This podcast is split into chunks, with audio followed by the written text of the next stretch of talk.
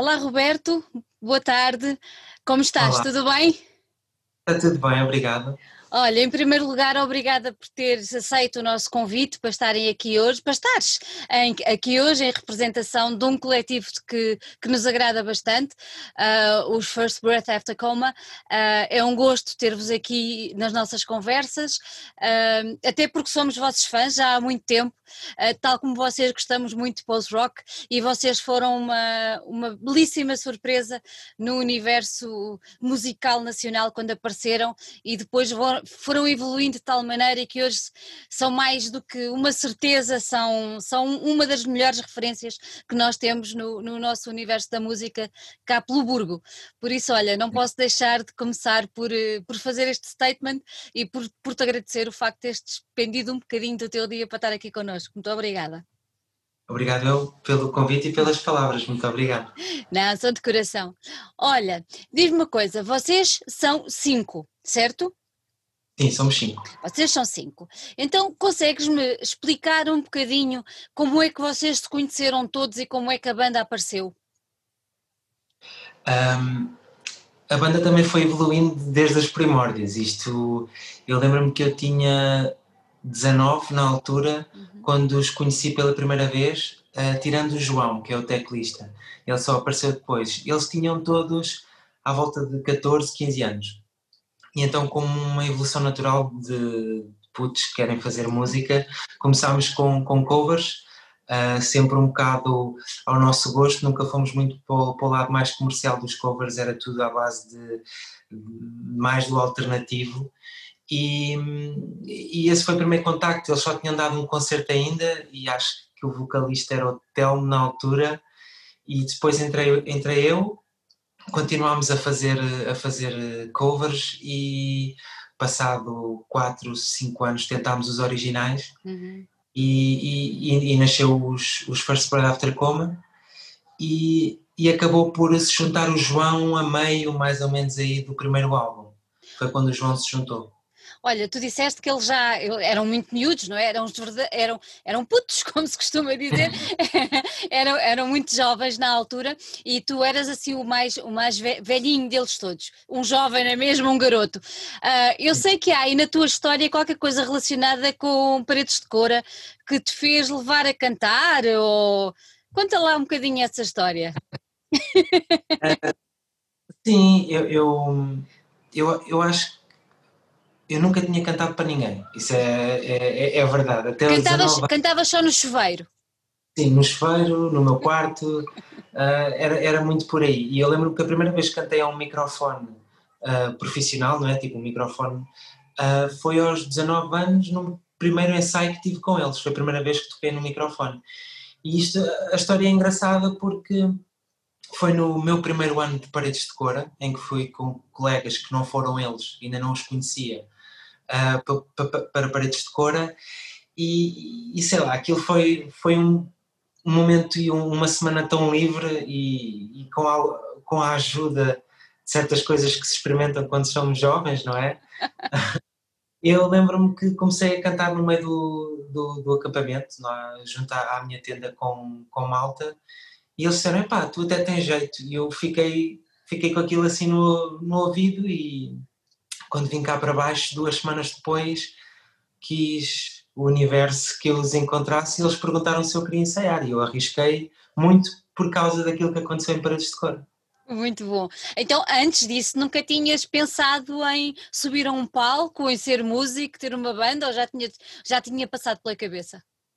Não, eu lembro-me eu lembro-me que e, e tenho fotos tipo quando eu tinha para aí 4, 5 anos e andava na, na pré-primária foi a primeira vez que subi a um palco com, sozinho e, e fiz uma performance e depois disso era só em cima da cama dos meus pais com eles a tirar fotografias mas uh, há aí um gap entre, entre isso acontecer e, e realmente subir a um palco a nível profissional mas nunca, sempre gostei de música, mas nunca sonhei que isso pod- poderia acontecer um dia. Foi mesmo tudo. Uma grande Natural. coincidência. Olha, e- tu estavas a dizer que começaram co- com covers. O que, que covers é que eram? Lembras-te? Nós- Sim, lembro-me, nós tocávamos uh, Joy Division, Boa. Neil Young. Uau! Batíamos também ali muito no, no grunge, Nirvana, era assim coisas muito, muito fora da caixa e, e lembro-me que, que isso muitas vezes pesava um bocado em quem estava a ouvir. Há uma história caricata que foi em Minde, salvo erro, em que à sexta música nos mandaram embora porque, porque, sei lá, aquilo era a festa dos 40 e nós tocámos a seguir a Anabela, não sei se vocês se lembram da Anabela, Sim. quando cai a... Pronto. Então aquilo foi, foi, foi tão fora daquilo que se estava a passar naquela noite que nós durámos seis músicas em cima do palco porque nos pediram, ah, porque nos pediram para tocar os parabéns e nós não fazíamos nada dessas coisas. Era, chegávamos lá, tocávamos as nossas músicas e então mandaram-nos fora do palco. E foi, foi sempre assim um bocado esse o nosso germe, foi mais alternativo e coisas fora da caixa. Muito bom. Olha, e o nome? Quem, quem gosta de, do género de, de música que vocês, que vocês tocam, uh, associa logo o nome e percebe perfeitamente de onde é que ele vem. Mas para quem não conhece, uh, de onde é que nasce o vosso nome? É assim, uh, mesmo para quem conhece, costumam fazer a ligação como se nós fôssemos, um, assim, os maiores fãs de Explosions in the Sky. Na verdade, na verdade, a conotação nunca, nunca foi bem essa, apesar uhum. das pessoas fazerem sempre essa ligação. Mas sim, o facto de descobrirmos o post-rock através dos Explosions in the Sky é que fez com que aquele nome fizesse todo o sentido naquela altura, porque nós tivemos uma primeira investida a fazer uh, cinco originais, uh, que há aqui um processo de desmame que foi um bocado complicado para nós, entre os covers e, e, e os originais. Houve ali um, um, ano em que nós tentámos fazer cinco originais e quando levámos a estúdio, depois quando a maquete saiu, aquilo era completamente horrível e muito, muito colado a uma das maiores influências que nós temos, que são os Radiohead. Era algo ali muito, muito, muito próximo. Então nós decidimos mandar aquilo para o lixo uh, e é quando entra aqueles processos de depressão, de, yeah. de, de, os momentos criativos não estão, não estão favoráveis. Então nós acabamos por estar ali praticamente um ano a alargar horizontes, a descobrir novo, novos géneros musicais, a tornar-nos muito mais uh, ecléticos. Um, éramos um bocado elitistas, se calhar, a escolher os nossos géneros musicais, então houve ali um processo para nos tornarmos mais ecléticos que depois abriu as portas. A, foi para aí, a primeira coisa foi com Explosions in the Sky. E a música uh, First Spread After Coma a mensagem que passa foi, era muito aquele processo que nós estávamos a viver, que foi assim que começámos a entrar no post-rock e a descobrir aquele género musical, vieram tantos outros atrás, e, e foi a primeira respiração depois daquele coma que, que vivemos, que é aquele desmame entre, entre os covers e os originais. E o nome vem daí, nasce daí. Fez todo o sentido. Hoje em dia já, já o achamos um bocado grande, então já, já começamos a usar a FBAC, mas, mas, mas sim, surgiu, surgiu nessa ideia, sim. Olha, estavas a dizer que deitaste, deitaram fora aqueles primeiros originais, isso é uma pena. Agora era uma peça aí rara. Não, eles estão, eles estão numa gaveta, mas estão ah. numa gaveta 10 metros de fundura. Sete palmos abaixo da terra, como o outro. Muito bom.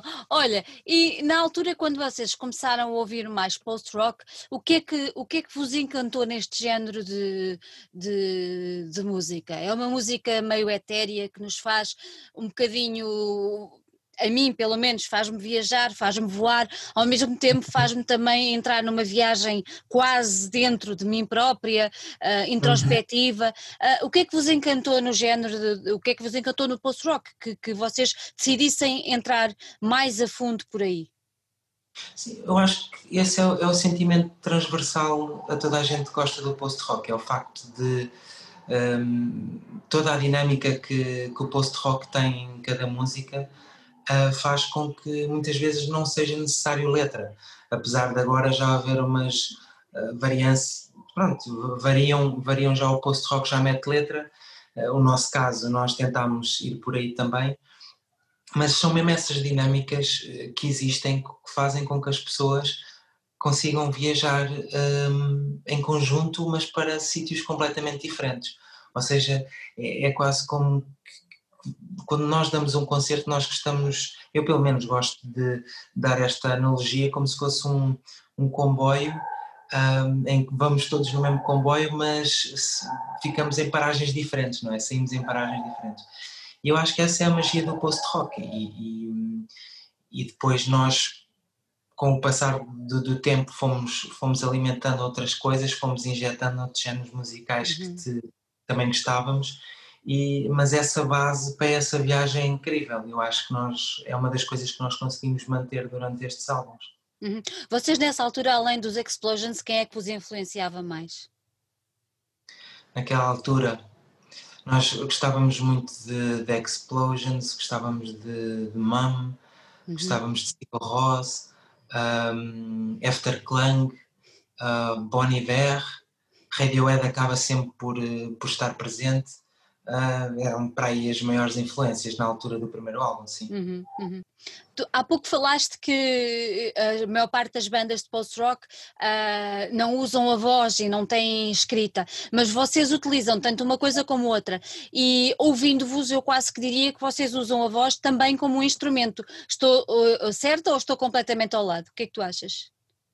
Uh, não, é, é, é, verdade. Eu acho isso mais notório uh, no primeiro e segundo álbum, falando de, da nossa banda, em que havia um, um vocalista uh, que, que, tinha mais, pronto, que cantava a letra, que neste caso era eu, mas depois havia os outros quatro elementos, não é? O resto da banda que nós não gostamos de pôr. Ele é o vocalista, ele é o baixista, não, nós somos cinco elementos e por acaso eu canto mais, e, mas, mas não interessa. Mas nos primeiros dois álbuns havia, havia isso mais, mais marcado, ou seja, o João, o Rui e, e o Telmo faziam aqui umas vozes que acompanhavam a minha muito como se fosse uh, outro instrumento. Uh, por exemplo, se calhar isso vem um bocado, se nós tivermos em, em exemplos Sigur Ross, é exatamente isso que acontece, exatamente. muito mais marcado do que em nós, mas, mas é isso que acontece. A Explosions in the é uma banda que raramente tem voz, tem um apontamento ao outro que muitas vezes são samplers. Um, mas, mas eu acho que, por exemplo, no nosso terceiro álbum já houve aqui um formato mais de canção que foi aparecendo, também se calhar por hum, estarmos a falar de nós, nos outros álbuns eram, era mais aquilo que nos rodeava e hoje este último álbum é mais cá para dentro e se calhar acabou por surgir um formato de canção e, e, e a, a, parte lírica está mais presente do que do, no post-rock, não é? Uhum. Exatamente. Acabaste de dizer que o álbum chama-se Nu uh, e nesse álbum há uma participação maior de cada um de vocês enquanto pessoas, além de músico. Eu interpreto assim quando, quando ouço e, e realmente o álbum está tá, tá muito bom. Uh, como, é, como é que se processou a vossa, a vossa escrita lírica em relação a esse álbum? Cada um escreveu uma parte, uh, podemos dizer que cada música é podemos atribuir cada música a cada um de vós. Como é, como é, como é que tudo funcionou? Nós, nós até o nu foi muito tudo ao molho e fé em Deus, ou seja, tínhamos muito essa do, ok, um, sábado e domingo, uh, das 10 da manhã às, às 6 da tarde, vamos os 5 para dentro da, da sala de ensaios e pá, fazíamos, era tudo à, à base do, do, improviso, da experimentação, tudo ao mesmo tempo. Quando era para fazer uma, uma letra, sentávamos todos e olha, vamos falar sobre isto, e então íamos escrevendo a letra todos em conjunto. O Nu, por incrível que pareça, nós estávamos à espera, ou trabalhámos, perdão, trabalhámos para a mesma, para a mesma orientação, mas aquilo acabou por surgir de outra forma, ou seja, nós estávamos a, a recuperar e a habitar uma casa que estava mesmo ao lado da nossa sala de ensaio, só tínhamos que descer umas escadas e pensávamos assim, bem, agora vamos, vamos acordar todos às nove da manhã estamos ali todos a horas, almoçamos juntos, jantamos juntos, passamos a noite juntos, isto vai ser produzido em conjunto, que é uma coisa incrível. Isso não aconteceu assim, porque dentro do, do, do próprio grupo há dinâmicas diferentes. Havia pessoas que trabalham melhor de manhã, pessoas que são mais um, produtivas à tarde, outras à noite, outras de madrugada. E só na parte final, em que estávamos a, a, a editar as músicas e, e, já mesmo para a parte final é que estávamos os cinco lá. Ou seja, isto tudo foram oito telas que estavam lá a ser pintadas e, e um pintava um risquinho e o outro pintava, pintava mais outra coisa. Às vezes estavam lá dois, mas nunca passou disso. Então o que aconteceu foi que há coisas pessoais muito mais notórias porque estava lá só apenas um elemento. E então há, por exemplo, o Telmo chegou lá e foi para lá sozinho e escreveu uma música, escreveu uma letra que é a Please Don't Leave, foi o Telmo que a fez. Por exemplo, vamos, vamos à Evie, fui eu que a escrevi, vamos à, à, à I Don't Want Nobody, foi o Rui que a escreveu, e isto são pedacinhos de nós que depois uh, nós acabamos por, por sentir quase todos da mesma maneira porque nós somos quase irmãos. Nós, eh, aliás, eu nunca passei tanto tempo com mais ninguém, nem com os meus pais, como passo com eles já há 12 anos. Então é quase como se, se fôssemos nós os próprios, cada um a escrever aquilo que alguém escreveu. E então acabou por ser um, um processo muito, muito nu, muito cru, muito próprio cada um em que, em que depois, tocado ao vivo, podia ser qualquer um de nós a fazer aquilo. Tu disseste que habitaram numa casa. Quanto tempo é que vocês estiveram juntos a morar nessa casa? Este processo foram seis meses. Foram seis meses a, a fazer o álbum, a almoçar, a pensar em ideias para o vídeo, em que literalmente à frente da mesa de almoço, na parede, estavam colados fotos com, com moods e ideias de, de, como o vídeo ia surgir. E, e, isso foi, foi bem engraçado, porque durante esses seis meses uh, as músicas e os vídeos estavam a ser feitos ao mesmo tempo e foi incrível como, por vezes, já tínhamos ideias que foram influenciar a música, ou seja, ideias visuais que foram influenciar a música e vice-versa. E, e, foi um processo criativo muito, muito fora daquilo que já tínhamos feito até hoje e que foi, foi, bem, foi incrível. Foram seis meses vocês acabaram, acabaram por se pôr um bocadinho fora da vossa zona de conforto, não é? Porque já com dois discos anteriores, com imenso sucesso e já com alguma posição, não é? Vocês obrigaram-se mesmo a, a, a, todos os níveis. Foi o facto de vosso, o vosso processo criativo ser completamente diferente, foi o facto de vocês estarem numa casa sem saber como é que a coisa ia correr, porque cinco pessoas numa casa às vezes não é fácil, pode não correr muito bem, não é? E depois foi o facto de vocês. Um, imaginarem todo um disco que, além do som, trazia com ele uma parte de imagem muito forte. Ou seja, foi três vezes saída da zona de conforto, não foi? Sim, é assim, nós já tínhamos experienciado uh, três, quatro, não, três tours. E, e, sem dúvida que viver cinco pessoas dentro de uma carrinha é mais difícil do que viver cinco pessoas dentro de uma casa. Mas, mas mesmo assim hum, havia sempre chatices, é o normal. É normal. O Telmo nunca lava a louça, uh, o João deixa o papel higiênico não sei onde. São, são, há sempre estas uh, dinâmicas de grupo mesmo que vamos descobrindo e eu acho que isso é, é sem dúvida das coisas mais fundamentais para uma banda um, exercer atividade durante vários anos. É, é mesmo descobrir as dinâmicas e, e sabermos uh, trabalhar e viver uns com os outros, porque, porque é, é, esse, é esse espírito de camaradagem, de aprendizagem, porque nós basicamente tornámos-nos homens uns com os outros e, e, e esse laço é, é muito forte e só assim é que estes, estes projetos e estas ideias fora da caixa acontecem e que correm bem, porque se isso não existir, eu acho que não, não durou muito tempo. Não durou muito tempo. Olha, e o nome do álbum veio refletir exatamente isso, esse pôr a nu, esse pôr para fora os sentimentos e a maneira como vocês estavam a lidar com este novo projeto? Um, sim, eu, eu, acho que sim. Estás a perguntar se aquilo que nós uh, expusemos cá para fora Sim, se, é, se, é a base do, se é a base do nome, ou seja, se esse nu é, é aquilo que vocês estarem ali, não estou a dizer nus, obviamente, mas nus de, nus de complexos, nus de problemas, nu, ou seja, porem a vossa realidade uh, ali nua, completamente. Sim. Havia, havia sempre, eu vou dar aqui um bocadinho de luz, sim, senão sim. vou ficar Havia sempre um, esse, esse problema de, por exemplo, usar a palavra amor numa hum. letra. Nós tínhamos um, um medo e um, e, um, e um complexo enorme de usar essa palavra porque achávamos lamechas. E isto são coisas que, que chegamos a uma certa maturidade e uma certa idade e pensamos assim, epá, não, é, apetece-me lá pôr porque faz sentido, porque foi isso que eu senti, pá, eu ponho. E e este nu é mesmo isso, foi mesmo. Vamos completamente lixar para aquilo que as outras pessoas pensam, porque na verdade somos nós a pensar aquilo que as outras pessoas podem vir a pensar. E então, muito mais do que, do que nos. Foi uma barreira que saltámos, foi uma barreira do medo, a barreira, uh, sei lá, da coragem, saltámos, pensámos assim, ok, vamos ser mais fortes, mais corajosos e vamos realmente abrir o nosso, abrir o nosso coração, não é? E escrever aquilo que realmente nos apetece e falar de nós. E, e eu acho que essa carga emocional está muito presente nas letras, coisa que não estavam nos álbuns anteriores.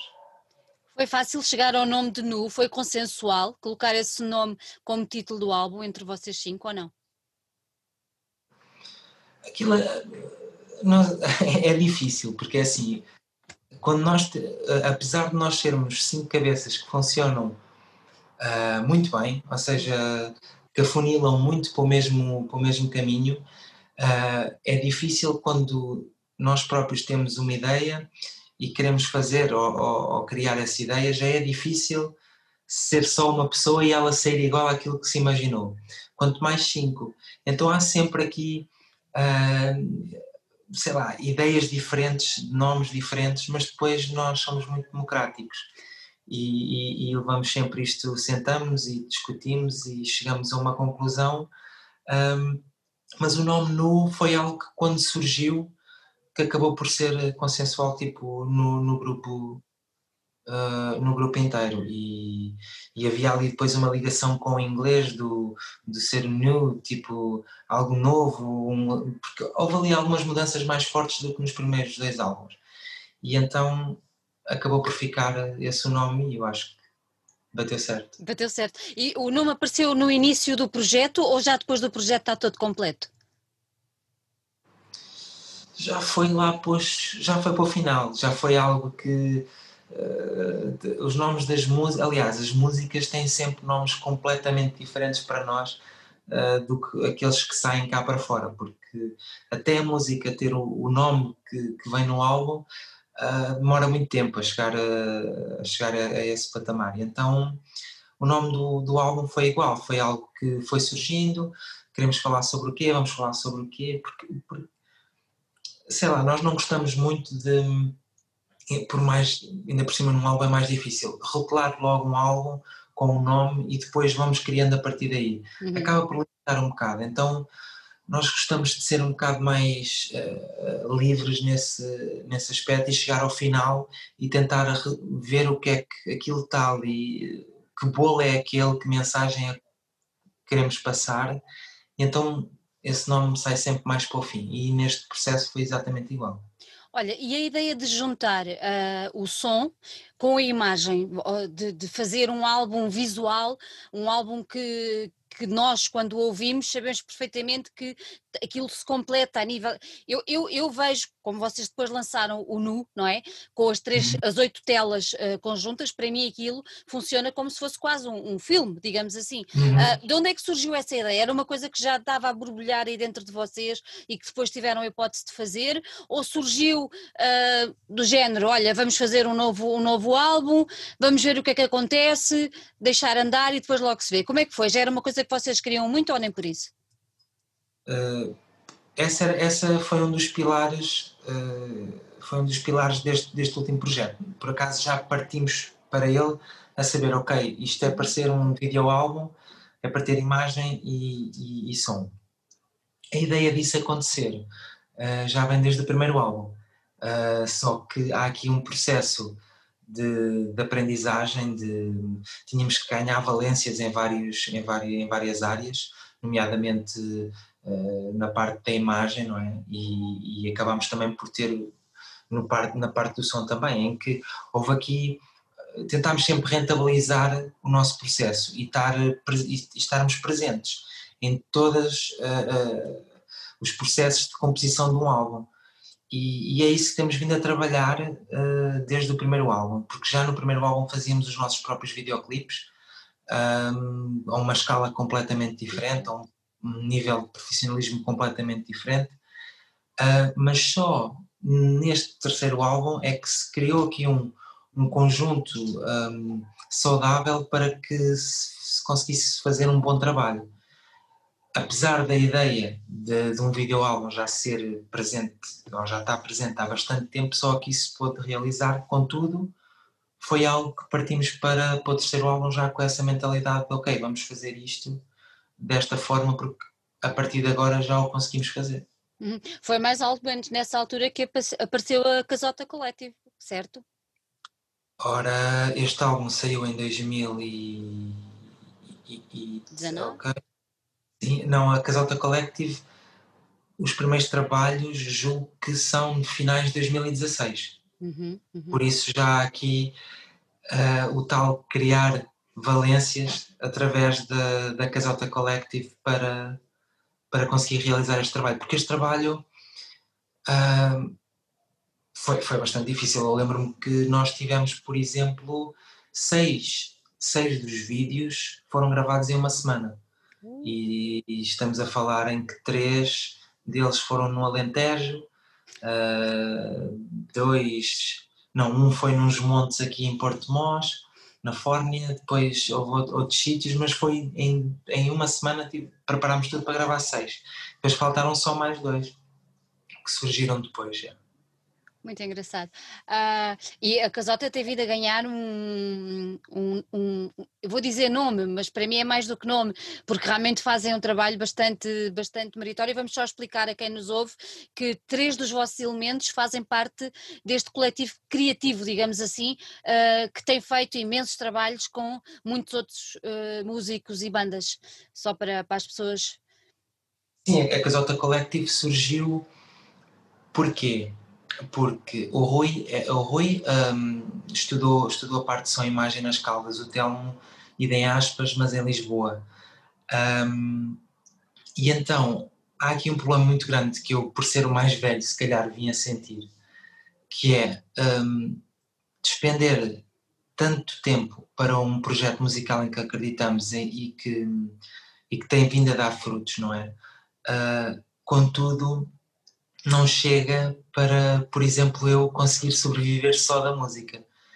Então eu tenho vindo a, a, a batalhar um bocado entre um, empregos novos, depois uh, acabo por, por ter que sair porque tenho que despender uh, tempo para ir um mês de tour lá para fora.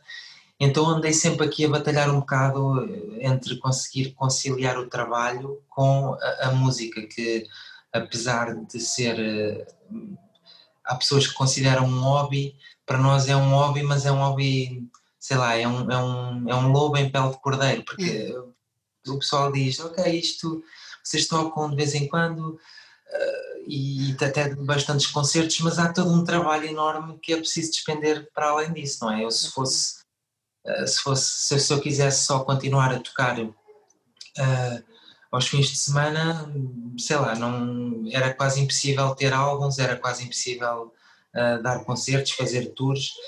Então a Casota Collective acabou por surgir para que conseguíssemos ser donos do nosso próprio tempo, ou seja, conseguíamos trabalhar, produzir outras bandas, um, uh, fazer videoclipes, fazer para outros projetos e ao mesmo tempo, quando fosse preciso tempo para o nosso projeto, nós não tínhamos que dar satisfações a ninguém. Uh, e então isso foi, foi a base da Casota Collective para o Telmo, para o Rui, para o Pedro e para o, o Miguel, que é, que é nosso amigo já há bastantes anos, e que hum, também faz parte da Casota Collective. Então eles os quatro é que surgiram com essa ideia para, para conseguir ter tempo para tudo, não é? E, e evoluir também na, na, área da imagem, que é, que é, o que eles gostam, e de som, que o Rui adora produzir de outras pessoas e para outras pessoas. E pronto, e essa é a base da, da Casota Collective, que desde então tem vindo a crescer, são, são bastante profissionais. Eu e o João fazemos parte também, não é? Não é oficialmente, mas, mas ajudamos sempre e, e, e tentamos sempre dar uma, uma mãozinha. Mas sim, é um projeto que eles criaram que está a ganhar. Está a ganhar eh, Asas. Sim, eu acho que eles fazem trabalhos incríveis, Incrível. são bastante profissionais e, e eu acho que eu acho que a sorte os vai favorecer porque eles trabalham para isso. Incríveis mesmo, são, são, são muito bons. É mais, é mais um projeto onde os First Breath estão envolvidos e que top. Só temos mesmo, é verdade, é verdade. Olha, tu há pouco falaste que vocês olha, olharam e olham ainda para as oito músicas do, do Nu, como se fossem telas que cada um de vocês ia, ia pintalgando umas pinceladas. Uh, apesar de ter sido feito assim, no final, o, todo, todo o álbum é, é muito coeso. Uh, não sabendo o que se passou na, na, elaboração do álbum, eu acho que isso não se revela uh, quando se ouve ou quando se vê o, o álbum. É uhum. É estranho dizer isso quando se vê o álbum, mas a ideia é mesmo essa: aquele álbum vê-se. Uh, você também sentes isso? Sentes que no final o resultado é muito coeso? Eu sinto isso porque para nós é assim, a nível de, de instrumental. Uh, para quem cria as músicas é sempre um bocado mais complicado sentir sempre essa coesão musical. Porquê? Porque ouvimos e vemos tudo muito fragmentado. Porque uma coisa é chegarmos ao pé de, sei lá, de outra banda e eles mostram-nos um videoclipe ou uma música e nós conseguimos sentir aquilo como um todo e mesmo hoje em dia já é difícil porque nós já vamos mais fundo quando estamos a tentar um, um, gostar de uma música ou compreender uma música porque já vamos, ok, como é que ele gravou aquela bateria, como é que houve aquela guitarra e aquela voz, como é o que é que será que surgiu? Então essa desfragmentação é, está muito presente em nós, contudo um, eu compreendo o que estão a dizer porque num, num, processo final, para quem está de fora consegue ver tudo como mais como um todo. Agora, a nível de mensagem, uh, que passa e, de, e da coesão musical que lá está, é mesmo pelo facto de nós conseguirmos, já estamos há tanto tempo juntos, é mesmo esse companheirismo que eu falava, que essa coesão já é natural, já é algo que se eu chegar lá uh, e o Rui fez um, uma batida ou fez um, um piano, uh, eu vou de encontrar aquilo e vou de encontrar ao gosto de, do resto do grupo porque as nossas cabeças funcionam muito para o mesmo lado e, e, e eu acho que essa coesão deve-se mesmo ao facto de, de, pensarmos muito, muito, de maneira muito parecida uns com os outros e, e ser fácil eu tomar uma, uma iniciativa ou tomar uma decisão e saber que vou agradar os outros e vice-versa. É, é, muito fácil esse tipo de, de, de ideias surgirem de cada um de nós. Vocês, quando depois de escreverem cada uma das canções, é que começaram a pensar na parte visual ou enquanto escreviam já pensavam no que é que aquilo podia dar eh, visualmente? Uh, foi, é, é, foi a tal mistura que eu falei há bocado, que é nós passávamos os dias inteiros uh, no, no, mesmo espaço um, e, e ao mesmo tempo que estávamos a criar as músicas, estávamos a, a criar o, o, o, vídeo ou a imagem e a pensar naquilo que seria o, o vídeo álbum, mais para a parte de vídeo, quando, quando tomávamos as, as refeições, quando estávamos a, a, a, jantar ou a almoçar ou a tomar um pequeno almoço, tínhamos sempre isso lá à frente em post-its e, e, colados à parede. E, e então houve aqui um, sei lá, foi mesmo um processo em que aquilo tudo se misturou tão bem que muitas vezes a música ia influenciar uh, a imagem que queríamos pensar e vice-versa, que, que, não dá para, para dizer isto influenciou ali, aquilo, não, foi mesmo, foi mesmo uma mistura incrível que aconteceu naturalmente durante esses seis meses. Uhum. Vocês ganharam com o NU, ganharam um prémio, tenho que ler aqui que foi, tenho, não sei, ai não, pera, Reykjavik Film Festival, correto? Sim, sim, Vocês sim. ganharam um prémio de Best Music Video. Uh, foi, foi importante para vocês? É assim, tudo, nós, acho que nenhum de nós teve a oportunidade de ir à Islândia, mas é um sítio que nós idolatramos. É, e, não é? Sim, e há ali uma, uma aura muito, muito própria. Um, que quando soubemos que nós, nós acabámos por ser nomeados para mais sítios. Uh, nós tivemos para aí nove nomeações e ganhámos dois ou três prémios. Um, só que esse foi talvez o mais importante para nós porque é, é, é, é, tipo um país que tem ali algo que, que é muito especial para nós e saber que lá também fomos buscar um bocadinho da empatia deles e que, e que, eles gostaram do nosso trabalho, mas é claro que ficámos completamente fora de nós e contentes e, e só, nos, só, nos, só estava à espera que nos, nos tivessem oferecido um bilhete a cada um para lá irmos ao, ao festival, mas não, não aconteceu. Mas a acontecer. Olha, já imaginaste que os MAM, os Sigur Rós, o Bjork podem já ter ouvido falar de vocês e serem apreciadores da vossa música? Isto porque estamos a falar da Islândia.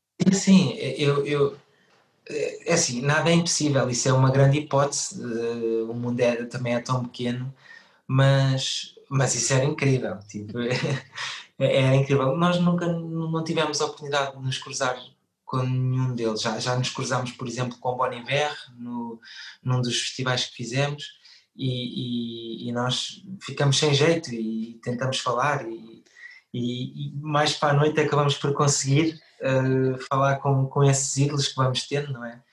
E, e, imaginar que isso pode ser possível, ou que pode, pode ter acontecido, ou que pode acontecer a alguma dessas uh, pessoas ou personalidades gostarem daquilo que nós fazemos é, é, incrível. Só de imaginar é incrível. Então, se for mesmo verdade, é, é melhor ainda. Não me espantaria nada, porque tendo ganho um prémio deste, certeza absoluta que eles foram ver e não tenho dúvida nenhuma. Olha, falaste agora no Boniver. Boniver acabou por ser uma influência grande para este nu ou não, a nível musical? Sim, eu acho que Boniver é, é, é daquelas influências que, que, estão sempre presentes. É, é, é, é, um, é um projeto que nós todos gostamos e que cada vez que sai um álbum novo dele nós consumimos e, e tentamos perceber uh, o que é que ele faz e como é que ele faz. Há coisas que gostamos, há coisas que não gostamos, há, é uma evolução normal. Mas, mas sim, é, é é, um projeto e uma sonoridade que, que, nós temos sempre como referência e temos que ouvir sempre quando sai algo novo. Agora neste, neste nu, uh, achas que há menos post-rock ou não? Hum. Eu, eu, eu, acho que sim, acho que há menos post-rock. Há, há uma. Mais do que. Eu acho que para uma banda, mais, mais importante do que a identidade musical é, eu acho que é a identidade sentimental que, que a banda tem, que a banda, o tipo de mensagem ou a mensagem que quer transmitir, seja ela como for, o que interessa é que a mensagem seja enviada e seja recebida e compreendida.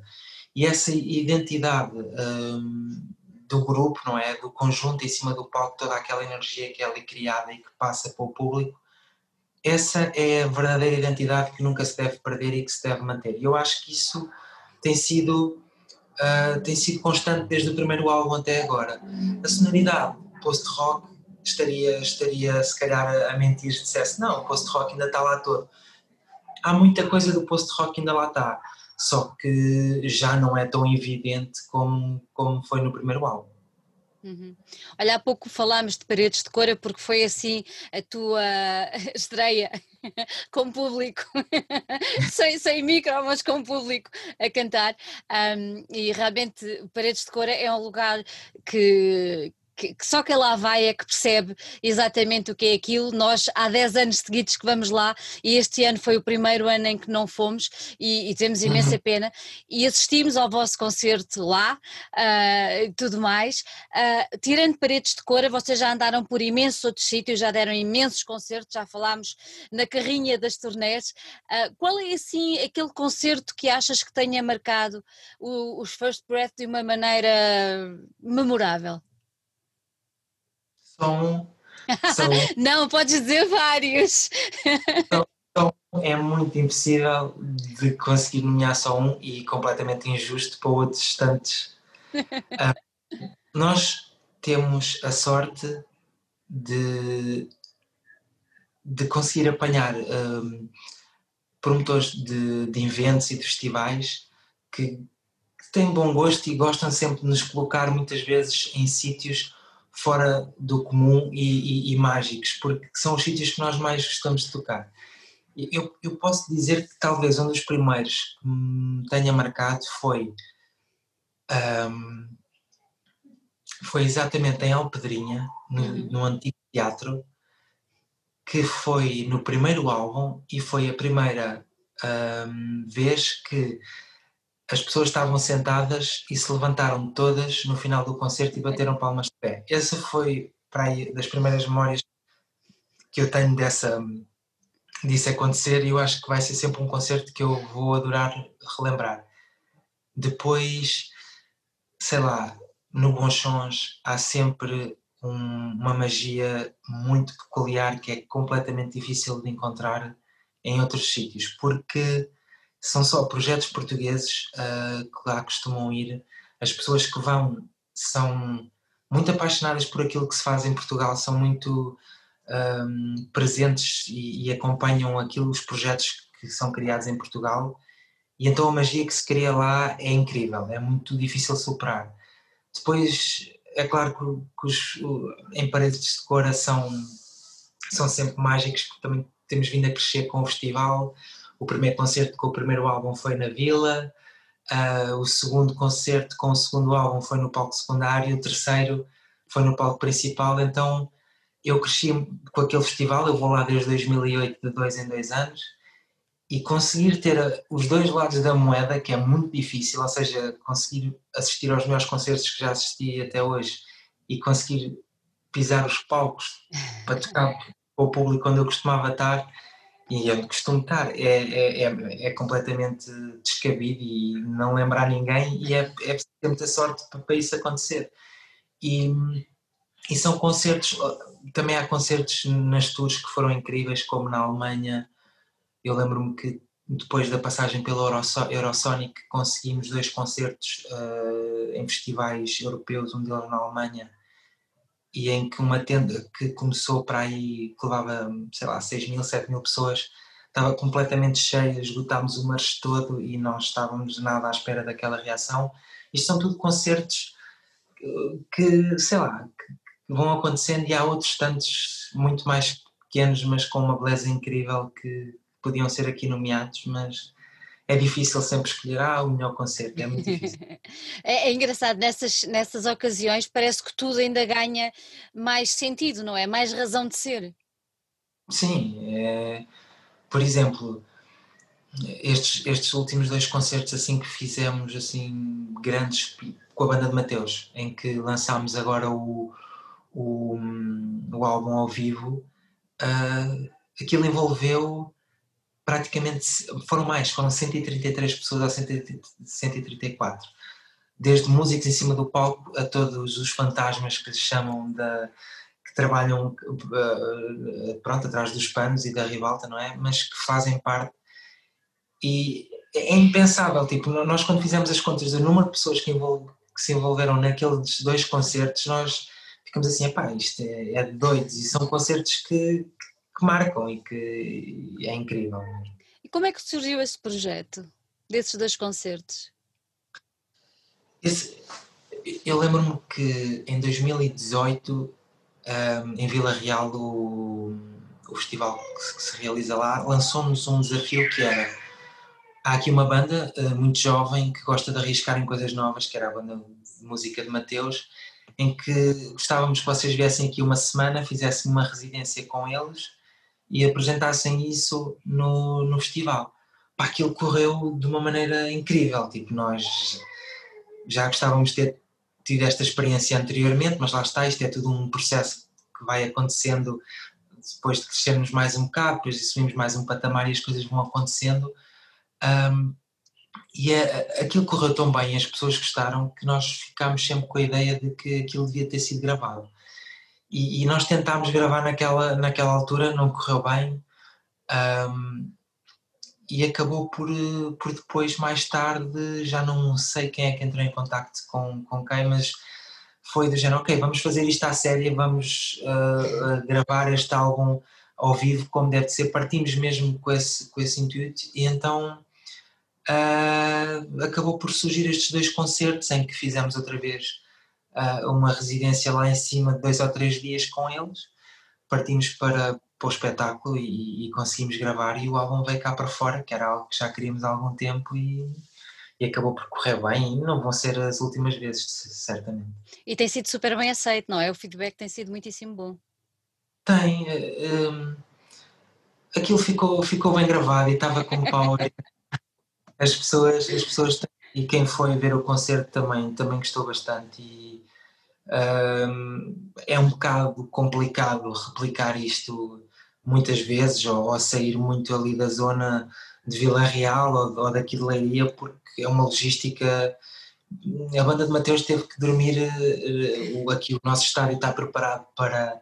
porque recebe muitos eventos de desporto, de, de campeonatos tipo europeus, então está preparado com muitas camas e foi aí que eles dormiram, porque nós formos fazer isto ao outro lado, temos que alugar, eh, sei lá, um hotel inteiro, ou porque são 100 pessoas ali atrás, então é, é, é complicado reproduzir. Então são ideias megalómanas que, sei lá, são, são boas de fazer umas quantas vezes e depois, e depois ficam só para a memória. Olha, vocês editaram isto com o Omnicord do Hugo, ele não ficou assustado quando veio essa ideia, ou participou logo e alinhou logo? o Hugo é o pior de nós todos. era, era a resposta que eu já imaginava. O é sem dúvida o, o pior de nós todos. É um sonhador nato, aquilo é sempre, sempre com ideias ali a fervilhar e nós depois é que temos que escolher aquelas que poderão ser viáveis, apesar desta ideia uh, ter sido, pronto, deu trabalho, mas, mas foi bastante viável e ele ficou completamente contente com, com o resultado e foi, foi o, primeiro álbum ao vivo para a editora que ele se calhar ficou contente por causa disso e, e e, mas, mas sim, é preciso ter cuidado com o que ele é o pior de nós todos. Olha, eu quando falei com ele, uma das coisas que eu lhe perguntei foi pelo, o, o que é que o facto, por exemplo, no caso da editora, a, a, presença que tem a nível do mercado nacional, que cada vez é mais forte, e até pelo nível excelente de, de bandas e de músicos que, que ele tem no, no, no cardápio uh, da Omnicord, digamos assim, uh, e eu perguntava-lhe se tem muito a ver com o facto de ser de leiria. E agora pergunto-te a ti: tem a ver com o facto vocês terem esta criatividade latente, porque têm todos vós, uh, e isso vê-se muito bem não só nos vossos discos, não só nos vossos vídeos, mas agora na, na casota, onde estão todos envolvidos. Um, achas que tem a ver com o facto de vocês virem de Leiria, que tem dado ao mundo tanta gente boa, tanta música. Uh, de ótima qualidade em diversos géneros. Uh, não falamos só do vosso género, tem outras bandas também muito interessantes noutros géneros musicais. Achas que isso de alguma maneira influencia-vos a vocês uh, a ser aquilo que são e no sucesso que têm alcançado? Sim, eu, eu gosto. Eu, eu gosto de ver isso como um conjunto de coisas, ou seja, isto criou-se aqui uma atmosfera que, que é muito propícia a que isso aconteça, ou seja, eu acho que Leiria tem agentes criativos e, personalidades criativas de todas as áreas. Eh, e depois tem um, eh, os leirienses adoram, adoram o, podem não se identificar com, com este projeto ou com aquele, mas identificam-se com outros e os leirienses adoram apoiar o que se faz cá e mostram um orgulho nisso. E, e depois, à parte dessa dessa efusão criativa com, com, esse, conjunto de vá, com, com, com os cidadãos, não é? Que, que, depois apoiam muito, apoiam muito a cultura. Há agentes que adoram ajudar quem cria e, e, e, promover isso lá para fora. O Ferreira, sem dúvida, para a parte musical de Leiria, é, é uma dessas personas e, e é um é impossível arranjar palavras para aquilo que ele tem feito uh, com, com as bandas portuguesas, porque uh, portuguesas de Leiria, lá está, porque é incansável, ele, ele mal dorme, ele dorme para aí duas ou três horas porque está sempre, está sempre a trabalhar, seja no, no trabalho pessoal, não é? Como, como com a editora, ele está sempre a fundo e, e são esse, é este conjunto de coisas que, que faz com que Leiria uh, liberte, liberte coisas boas para, para, para fora e, e eu acho que as pessoas começam, começam a a, a notar isso e há aqui um processo uh, de descentralização uhum. que também se quer criar, não é? Porque ou é Porto ou é Lisboa uh, e há tanta coisa aqui pelo meio que vale a pena e, e, e eu acho que o que nós estamos a tentar fazer é, é lutar para que seja mais homogéneo pelo país inteiro e não centralizar tudo. Exatamente. Olha, vocês agora com a pandemia, imagino que tenham tido alguns concertos também, uh, ou cancelados ou adiados. Uh, vocês voltaram a palco uh, há muito pouco tempo, quer dizer, mais ou menos em agosto, final de agosto, em Oviedo, certo? Foi o Sim. vosso regresso? Ou já Foi tinham nosso... vindo antes? Não, não, não. Nós vimos. sim, nós, quando a pandemia se instalou e isso começou a gerar as regras de confinamento eu lembro-me que foram cancelados barra adiados, porque há uns que foram cancelados, outros, não, outros foram apenas adiados, oito uh, ou dez concertos que tínhamos já marcados.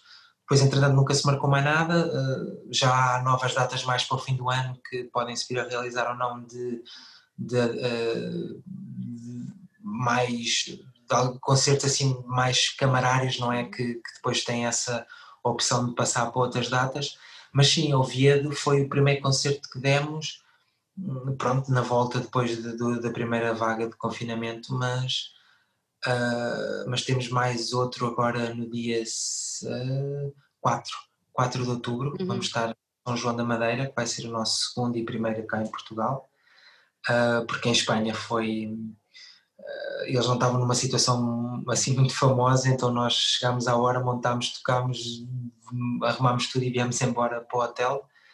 Um, mas sim, estamos com vontade e, e, e, é sempre complicado parar de fazer uma coisa que nós gostamos. Claro. Olha, e novo, novo trabalho, há por aí alguma coisa já a espreitar ou ainda é cedo? Um, começa, começa a ser uh, difícil. Uh, ter certezas de quando é que os trabalhos vão surgir, porque, porque a, a Casalta Collective tem, tem muito trabalho, eu também tenho, tenho o meu trabalho, fui, fui pai há quatro meses, então há aqui muita coisa à mistura que, que fica um bocado complicado definir, ok, vai ser para ali, mas eu penso que irão surgir durante o próximo ano um, vamos trabalhar para isso um ou dois temas novos com, com vista a lançar um álbum em 2022, que é quando fazemos um, 10 anos, 10 anos. de First Coma e acaba por tem que ser, naquele ano tem que ser, tem que ter alguma coisa. Eu acho que sim, vamos ficar todos à espera disso. Olha, Roberto, antes de irmos embora, eh, primeiro que tudo, os parabéns pelo, pelo bebê e depois queria-te lançar um desafio que nós temos estado a lançar aqui aos nossos convidados, que vai numa onda de partilha. Uh, queremos que quem recebemos aqui nos dê uhum. um ou dois nomes de bandas ou músicos para quem nos ouve possa ir descobrir e possa ir desvendar. Por isso, queria saber qual é a tua sugestão, uma ou duas, uh, de bandas ou de músicos ou de canções que tu achas que quem nos ouve devesse conhecer. Ok. Eu, te, eu vou dar uma para, para os para os, os pais que são agora, porque este ano, este ano acho que a natalidade está em altas, então os pais, para os recentes pais, eu vou ter que. Eu nunca fui uh, grande adepto de, de, ouvir música clássica e é incrível como a minha, a minha filhota, que tem 4 meses, me meteu a ouvir música clássica porque supostamente usa calma e na verdade acalma. Então eu tenho que uh, dizer que devem ouvir as composições de Chopin porque eu fiquei completamente maravilhado com aquilo que se fazia há não sei quantos anos atrás eu nunca tinha perdido tempo a ouvir música clássica a sério e, e, tenho perdido com Chopin e tenho adorado. É mesmo, é mesmo muito bom. Agora, assim, algo mais recente que eu tenha. Uh, talvez, talvez o último álbum de Defter Klang, que é uma banda dinamarquesa, que tivemos o prazer de, de, de abrir três concertos cá em Portugal e, e, e, tenho que dizer que o último álbum que é, é cantado na, na língua materna, ou seja, em dinamarquês, nós não percebemos patavina, mas é incrível como lá está a, a música e, e, e, há aqui também um, um, fundamento post-rock nos Afterclang que muitas vezes não é preciso letra e não é preciso entender a, a, o que está a ser dito, apesar de ser extremamente importante. Há aqui uma melodia que, que, que nos que nos sustém e que nos leva, e é incrível como esse álbum em dinamarquês, que é, eu não percebo o que é que está ali a ser dito, mas, mas que soa muito bem e que nós parece que conseguimos perceber o que é que, o que, é que está a ser transmitido. Eu acho que vou deixar essas duas sugestões. Maravilha, maravilha. Olha, a tua menina tem muito bom gosto, tenho já a dizer. e acho muito bem que te obriga a ouvir outras coisas. É e olha, e o Zé Clank também foi uma excelente sugestão. Roberto, olha, muito obrigado por teres despendido um bocadinho, então ainda mais, ainda fico mais agradada de teres despendido um bocadinho do teu dia para estar aqui connosco. Vamos ficar à espera das nossas novidades e queremos muito em 2022 estarmos Sim. todos juntos para cantar os parabéns aos First Birth After Coma. Ok, muito obrigada pelo convite. Obrigada.